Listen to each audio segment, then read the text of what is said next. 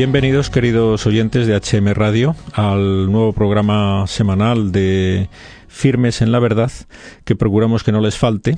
En esta ocasión me encuentro solo, no como habitualmente acompañado de Juan Manuel Villoria, que suele estar en este programa conmigo, pero en esta ocasión por imprevistos me encuentro solo en el estudio, pero lo más importante no falta, como siempre es el invitado al que tenemos al otro lado del hilo telefónico y damos ya la bienvenida a nuestro programa. En esta ocasión saludamos y damos la bienvenida a don Jorge Manuel Rodríguez. Es presidente del Centro Español de Sindonología.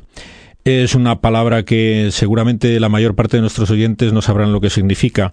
Pero bueno, podemos empezar por ahí, que nos explique exactamente lo que significa sindonología y en qué consiste el centro que usted preside. Don Jorge, adelante. Bueno, pues esto en realidad es una palabra compleja que tiene dos partes.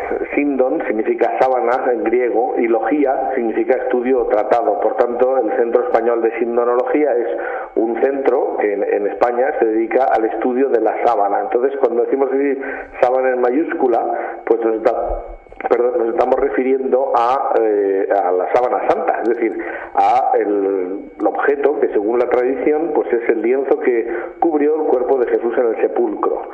Lo que ocurre es que eh, en realidad pues no es solamente este el único objeto de nuestro estudio, porque la gente que se interesa precisamente por la sábana santa se interesa como de otra manera por un objeto que desde un punto de vista no religioso sino científico sería ni más ni menos que un documento sobre la historicidad de Jesús.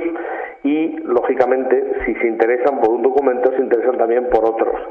Y estos son lo que son las reliquias porque las reliquias se pueden tomar desde distintos puntos de vista. Desde un punto religioso incluso hay gente que piensa en las reliquias casi como si fueran amuletos algo supersticioso pero desde un punto de vista digamos objetivo científico las reliquias son documentos que nos hablan del personaje al que se le atribuyen es decir si nosotros tuviéramos mucho interés en estudiar a Napoleón y tuviéramos la posibilidad de analizar o de ver eh, pues restos suyos o de su cuerpo, de sus cabellos o de sus cartas o en fin, objetos que le hubieran pertenecido y que eh, tienen una información que a lo mejor pues es bastante importante, pues eso se verá según se analicen, pues mm, esa información es la que intentamos extraer.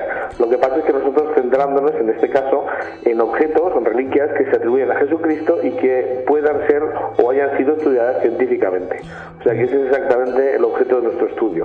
muy bien.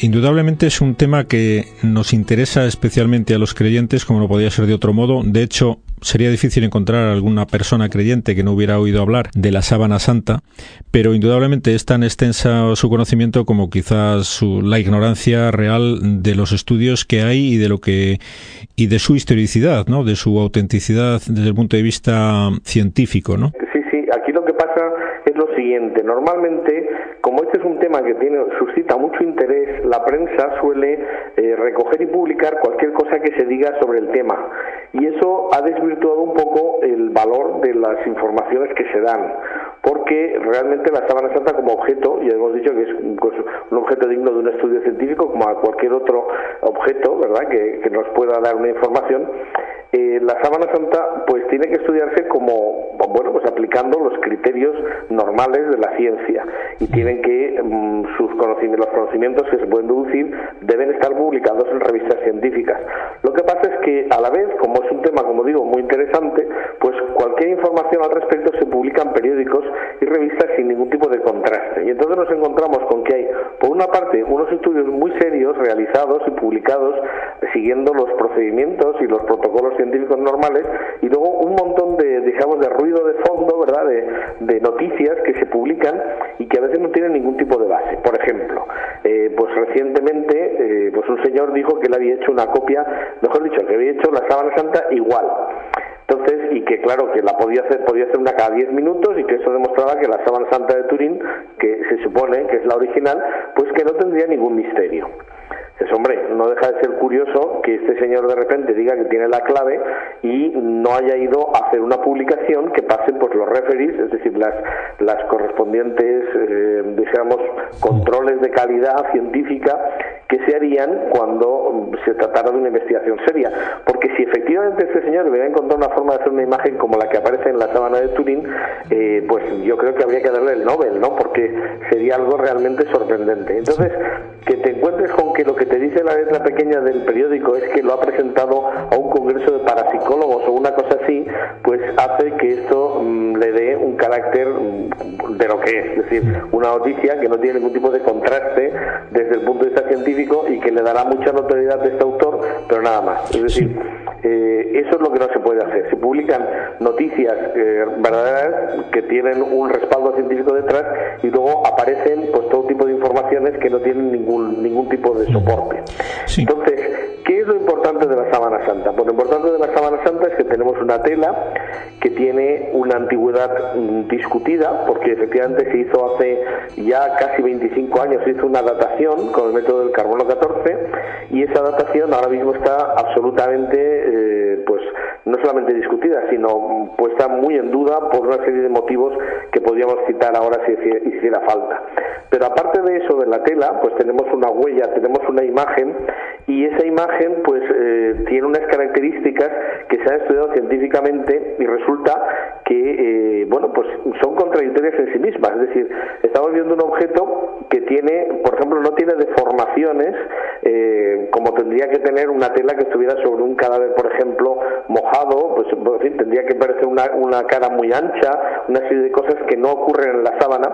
Y además es una huella que es absolutamente superficial que afecta a las capas más mm, vamos más superficial de los hilos y eh, no se sabe de cómo está hecha, es decir, parece que es una oxidación, una algo así, y, pero no se sabe de qué, por qué procedimiento se ha producido.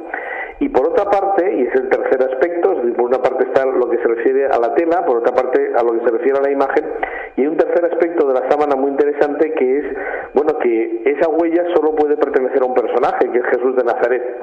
Entonces ahí tenemos, dijéramos, un, tres aspectos completamente distintos y que se pueden tratar de una forma autónoma aunque están interrelacionados. Entonces lo que ocurre con la sábana santa es que, eh, dijéramos que es un objeto que se puede contar, medir y pesar, lo que se cuenta, se pide y se pesa, pues no encaja con lo que es la ciencia normal. Es decir, eh, hay sangre, hay restos de piel, de carne, eh, se han encontrado pues mm, todo tipo de de cosas, hemoglobina, pigmentos biliares, en fin, una serie de, elementos que demuestran que está envuelto un cadáver que ese cadáver además tiene las heridas propias de la pasión de Cristo y es una, una pasión muy especial porque la muerte de Cristo se sale de los parámetros de una muerte normal romana y además hubo una serie de irregularidades que, sabemos que los romanos no hacían y que se dieron en ese caso y que son idénticos a las huellas, a las marcas y a, a esas irregularidades que también aparecen en la sábana de Turín. Es decir, es un muerto que tiene unas características que solo encajan en el caso de Jesús de Nazaret. Y bueno, pues em, ahí tenemos un, enigma científico que se tiene que estudiar, pero hay que estudiarlo de acuerdo, como he dicho, con los parámetros normales de la ciencia. Evidentemente es un tema la más interesante y que mm, ha hecho correr ríos de tinta. Hmm. Antes de entrar en la discusión científica respecto a, a la naturaleza de esa impresión en la tela, esta es una reliquia que se supone que venía venerada desde los primeros tiempos del cristianismo, antes de conocerse la imagen que se descubrió en el siglo XIX, ¿no? Efectivamente, es decir, en el siglo XIX se fotografía por primera vez la sábana santa, una huella, una impronta de un cuerpo, pero que no se terminaba de entender y se descubrió que en el negativo fotográfico eh, es donde se entendía, es decir, al invertir, como ocurre en cualquier negativo fotográfico, el claroscuro de la imagen, entonces se ve con absoluta nitidez la huella de un hombre que, bueno, pues que digo que parece que ese era en el negativo donde esté la verdadera fotografía. Entonces esta imagen, como digo, donde se entiende es en, en el negativo, es decir, es como si estuviera codificada al revés. Esto le quita la posibilidad de que se trate de un dibujo de una manufactura, es decir, alguien que hubiera hecho un dibujo habría hecho algo que se entendiera a primera vista y no habría hecho una imagen perfecta, pero invertida, con el claro oscuro invertido, ¿no? Con las sombras donde tendría que haber luces, las luces donde hay sombras. Pero eh, efectivamente, ya desde el principio, eh, lógicamente antes de que se inventara la fotografía, se veía ahí una huella. Esa huella era lo suficientemente nítida como para ver que había un hombre que tenía pues eh, barba, cabello largo, partido, la barba también, una nariz larga, unos ojos más o menos redondeados, es una serie de circunstancias, una serie de características físicas que eh, nosotros pensamos que se han ido dibujando a lo largo de los siglos. Es decir, eh, ¿por qué en los primeros siglos del cristianismo no se habla de la sábana santa? Pues no se habla de la sábana santa, según la tesis que lanzó en 1938 el profesor Ian Wilson y que hoy día está pues prácticamente aceptada por unanimidad porque ya hay muchos documentos que la avalan, eh, pues en 1938 Ian Wilson lo que dice es durante los primeros siglos la sábana lo que ocurre es que se expone doblada enseñando únicamente la zona del rostro. ¿Por qué? Pues porque una cosa que mm, hubiera envuelto un cadáver para la mentalidad oriental era una cosa impura y casi asquerosa, ¿no? Desde nuestro punto de vista actual sería algo inadmisible que no se podría mm, mm, enseñar en absoluto. Entonces lo que piensan estos, eh, piensan ya muchos estudiosos es que en los primeros siglos la sábana se conoce y se muestra solamente el rostro a través de un relicario redondo que tenía pues como una especie de ventana, ¿verdad? Una relicario en realidad era pero tenía una ventana redonda y a través de esa, de esa ventana digamos se veía la imagen. ¿Cómo lo sabemos? Pues porque los primeros iconos que se hacen eh, copiando el rostro de Jesús utilizan como modelo una esa, esa imagen precisamente, que, que entonces se llamaba imagen de Edesa o mandilión de Edesa. Y el mandilión de Edesa estaba en esa localidad que hoy día se llama Sanliurfa en Turquía y eh, sabemos por lo menos que desde finales del siglo IV el mandilión está allí en Edesa y se, se traslada solemnemente a Constantinopla en el año 944. Con ocasión de ese traslado, cuando se abre el relicario, se constata y queda documentación de que efectivamente no era solamente el rostro, sino que esa tela que le llamaban tetradiplon, es decir, doblada cuatro veces, por tanto era más grande de lo que se mostraba, al desdoblar esos cuatro pliegues, ven que es del cuerpo por delante y por detrás. Y así tenemos referencias a que se ve la herida del costado. Entonces, evidentemente, si la tela que se diseñó durante siglos, como solo del rostro, tenía la herida del costado, eso solo puede significar que sea la sábana del cadáver, porque después de la lanzada a Jesucristo, lo único que se hizo con su cuerpo fue enterrarlo, lógicamente.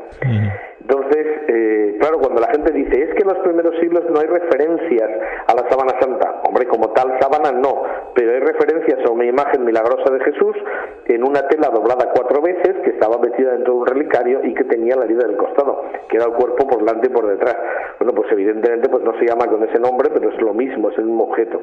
Entonces, eh, lógicamente, claro, esto pone muy en duda la datación que se hizo hace, ya, digo, casi 25 años sobre eh, que se hizo con carbono 14.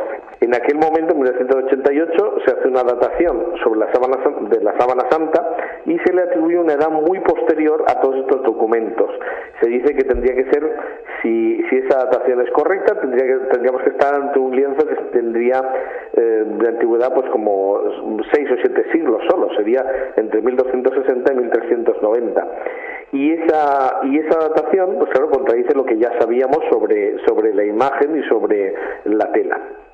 Entonces, ¿qué puede haber ocurrido? Bueno, pues hoy día, después de pues, bastantes años y bastantes estudios, se ha podido constatar que la datación se hizo sobre una esquina que tenía fibras eh, de algodón, cuando la sábana en realidad es de lino puro. Y esto nos está hablando de que en esa esquina lo que había era mm, pues como un más que un remiendo, porque un remiendo se notaría como una reconstrucción. Es decir, era una esquina muy deteriorada y también muy sucia, por tanto con muchísima contaminación, pero como era un trocito donde parecía que al cortar pues no se desfiguraba demasiado el lienzo, pues tuvieron ahí un criterio más, más estético que otra cosa y al, cortar y datar no tuvieron en cuenta en la contaminación, mm, dijéramos, orgánica, ni tampoco la contaminación material ¿no? de las fibras, de los hilos.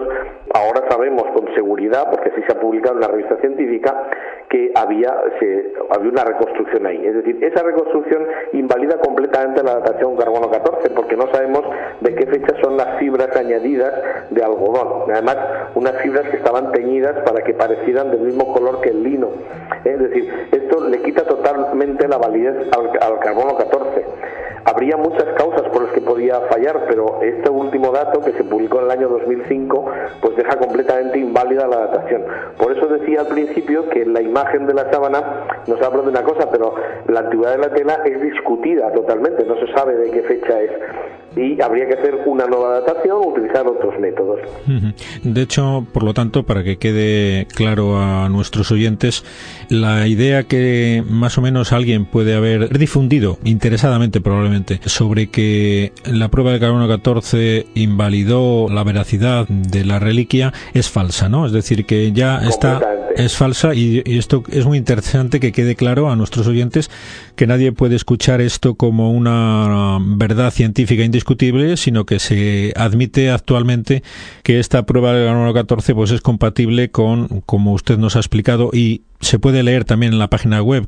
Hay estudios mm, comparativos con otras muestras de diversa antigüedad, que si la túnica de Cleopatra, que si etcétera, que demuestran que hay un margen de error en esta prueba que es perfectamente, como digo, compatible con que esta sábana pertenezca a, al, bueno, al siglo I, ¿no? ¿No es así? Sí, es que los, laboratorios que hicieron, hubo tres laboratorios que hicieron una datación con carbono 14 de la sábana santa, pero utilizaron un trocito cortado desde el mismo sitio, cual, si había un error en una de las muestras, el mismo error estaba en todas. Y efectivamente, como digo, se ha constatado que en esa zona había un, una reconstrucción. Entonces, bueno, pues el margen que habían tenido los laboratorios se salía de los parámetros normales de una datación, pero ahora se sabe por qué, pues porque había fibras que no tenían, eh, o sea, que eran añadidas. Entonces, en esa en ese trozo, pues evidentemente es que no nos vale, porque se ha datado las fibras del lienzo mezcladas con otras fibras añadidas para reconstruir esa, esa zona que faltaba, estaba rota. Eh, por tanto, esto es un error, dijéramos, garrafal por parte de los laboratorios, pero es decir, indica lo que hemos dicho siempre, el carbono 14 es un método de datación bastante bueno, pero en el caso de la Sábana Santa algo lo había hecho fallar. Bueno, pues en este caso ya tenemos claro que es que no tuvieron en cuenta que en esa esquina no estaba solamente la sábana, sino que había un remiendo, dijéramos. Entonces eso evidentemente hace que no sepamos la fecha de la sábana, pero sin embargo sabemos que la imagen es, como definió el Papa Juan Pablo II, un reto a la inteligencia, porque es algo que no se puede reproducir con métodos humanos ahora mismo, no se sabe por qué, cómo se ha producido esa, esa impronta, esa huella del cuerpo, pero sí sabemos que tiene restos de piel, de carne, de sangre y todo lo que tendría que tener si efectivamente hubiera envuelto un cadáver. Y ese cadáver corresponde a una persona que ha fallecido con las características muy concretas de la muerte de Cristo. Y digo algunas, por ejemplo, eh, tiene pues marcas de sangre que corresponden a las que tendría un sujeto al que se hubiera colocado una corona de espinas. No es un aro de espinas, sino que parece que tiene heridas punzantes en todo el cuero cabelludo. Hay unas 60 heridas punzantes que cubren toda la cabeza. Por otra parte, eh, tenemos, por ejemplo, que tiene clavos en las manos y en los pies, lo cual indica agujeros de clavos, lo cual indica que ha sido crucificado. Pero, sorprendentemente, previamente ha sido flagelado. Esto es una cosa que no se hacía, ni, ni siquiera en tiempo de Jesús, porque, por supuesto, si se trata de un crucificado, sabemos que las crucifixiones dejaron de hacerse en el siglo IV de nuestra era, por tanto estamos hablando de una persona muerta en los primeros siglos del cristianismo o antes. Entonces, en esa época, por ejemplo, pues tiene las marcas de una flagelación romana y de una crucifixión romana, pero esto no se hacía, como digo, porque, mm, bueno, yo soy profesor de la Facultad de Derecho en la Universidad de Valencia, lo cual indica que por lo menos alguna noción de derecho debo tener, ¿no? Pues una cosa que tenemos claros todos los juristas es que, según los romanos, no se puede castigar dos veces por lo mismo, es decir, es el principio non bis in idem. Entonces, en el caso de Jesús, precisamente, fue el único que conocemos donde se saltaron un, un procurador romano se salta precisamente ese principio, esa regla, porque cuando Pilato dice en el caso de Jesús lo flagelaré, lo soltaré, eso ya es una sentencia. Es decir, una persona que está ejerciendo en un tribunal no puede decir una cosa así como si fuera un linchamiento, eso ya es una orden. Entonces estamos hablando de una verdadera sentencia ya. Sin embargo, en un momento eh, posterior y por el caso que explica el Evangelio, pues nos encontramos con que eh, se dice que los, los sacerdotes dijeron al pueblo que dijeran que lo crucificaran. ¿Esto qué indica? Bueno, pues que mm, los sacerdotes conocían que según el Antiguo Testamento una persona que moría crucificada se entendía que era maldecida de Dios y por eso esa maldición implicaría que Jesús no podía ser el Mesías y que el cristianismo no tenía base. Es decir, esto fue una irregularidad jurídica que está basada en una intencionalidad precisamente para que no quedara la posibilidad de que Jesús, muerto por la flagelación, porque podía haber muerto por la infección posterior, se convirtiera en un héroe. Y para los romanos, pues precisamente Pilatos, que es coaccionado por los sacerdotes, pues cede y comete una irregularidad jurídica que es, vamos, que no sabemos que se produjera en ningún otro caso. Entonces, en el caso del hombre de la sábana tenemos un crucificado que ha sido flagelado, cosa que solo se sabe que ocurrió en el caso de Jesús, que además ha sido coronado de espinas y no se sabe nadie en toda la historia que haya sido coronado de espinas, salvo el caso de Jesús, y que tiene una serie de características, como digo, pues podríamos dar muchos detalles que son específicos de la muerte de Cristo, por ejemplo, que está enterrado, y además enterrado en una tela buenísima, porque la tela que se ve en la, de la sábana de Turín es una tela que sería el equivalente a la que utilizaría en sus vestidos el sumo sacerdote de Es un, es un tejido de lino, que es, eh, quitando la seda, una tela muy buena en la antigüedad y además tejida en forma de espiga, es decir, es un tipo de tejido muy muy bonito y que tiene pues unas características de lujo verdaderamente. Entonces, enterrar a una persona crucificada, que era lo más rastrero, lo más despreciable de la tierra, en la mejor tela de la época, pues es algo que llama mucho la atención. Pero además, como digo, eso está explicado en el caso de Jesús y no se explicaría en otros. Y así muchos detalles. O sea, la sábana de Turín nos muestra que podríamos estar perfectamente ante el caso de la sábana del entierro de Jesús de Nazaret. Confirma unas palabras de que recogen ustedes en su página web de Juan Pablo II sobre la síndone, que es el espejo del Evangelio, quizás porque nos amplía detalles que no han sido recogidos en el Evangelio, pero que nos detallan, pues como usted nos ha dicho bien, el tema de la crucifixión, de detalles de la pasión, que de otro modo a lo mejor no conoceríamos. Estamos, por lo tanto, ante una de las reliquias quizás más importantes para un cristiano, ¿no? Además yo eh, yo soy creyente y además puedo decir que normalmente cuando hablo de este tema suelo terminar con unas palabras que no son mías, las oí una vez me gustaron mucho y es que eh, digamos que la sábana de Turín parece que sea un objeto especialmente guardado por la providencia para nuestro siglo XX o XXI, porque es el siglo de la ciencia, donde la gente quiere razones, quiere argumentos, pero también eh, tiene una cosa que, por ejemplo, los ortodoxos le dan muchísima importancia, que es la imagen. Ahí hay una imagen que, aparte de que es un misterio científico, es una imagen impresionante. Vemos un hombre que, a pesar de la muerte que ha tenido, tiene una serenidad, una tranquilidad eh, pasmosa. Pero además, la imagen que aparece no es la imagen simplemente de Jesús vivo, que tendría pues su importancia también, porque es muy difícil amar a alguien al que no se le ha visto nunca sino que dando un paso más podríamos decir que estamos ante la imagen de Jesús muerto, pero muerto de una forma brutal, precisamente por amor a nosotros. Entonces es curioso que los evangelistas que entienden que lo importante de Jesús es su mensaje y no su persona, no nos dicen cómo era, si era alto, alto bajo, rubio, moreno, no nos dicen nada de eso, pues eh, dijéramos pegaron un poco de demasiado asépticos en ese sentido. Y eh, teniendo en cuenta que precisamente lo más importante del mensaje de Jesús es el amor y la redención, la muerte por nosotros, pues yo creo que no es indiferente que nos haya llegado una huella que precisamente nos muestra eso en toda su crudeza, nos muestra la imagen de Jesús que ama, pero además que muere de una forma muy especial, muy brutal, dijéramos, que realmente pues te, te, deja impactado cuando lo estudias a fondo, y eso por nosotros, ¿no? Es decir, que eso es, estamos hablando de un objeto que tiene mucho que ver con lo que sería eh, pues ese amor de Dios y de la providencia al género humano, donde queda plasmado lo que efectivamente pudo ser el acto más importante de toda la historia de la cristiandad. Muy bien, don Jorge, pues me señalan que se nos acaba el tiempo. Solo si quería decir una cosa, y es que en Valencia, en España, se va a organizar en los tres últimos días de abril próximo, en la Facultad de Medicina de la Universidad de Valencia, el primer Congreso Internacional sobre la Sábana Santa que tiene lugar en España. Eso lo vamos a realizar nosotros y si nuestros oyentes se ponen en contacto, todavía no está anunciado en la página web, pero lo estará. Nuestra página es la palabra lienzo en latino, o sea, linteum, ¿eh? linteum.com o buscan Centro Español de Sindonología. Ahí, pues dentro de después del verano ya tendrán información de cómo inscribirse si quieren participar. Vamos a intentar traer pues a científicos de primera talla, de primera línea, para que se dé la información lo más amplia posible de cómo están las cosas con relación a este tema. Pues muy bien, tenemos que despedirnos. Muchas gracias, don Jorge. Hasta siempre. A ustedes.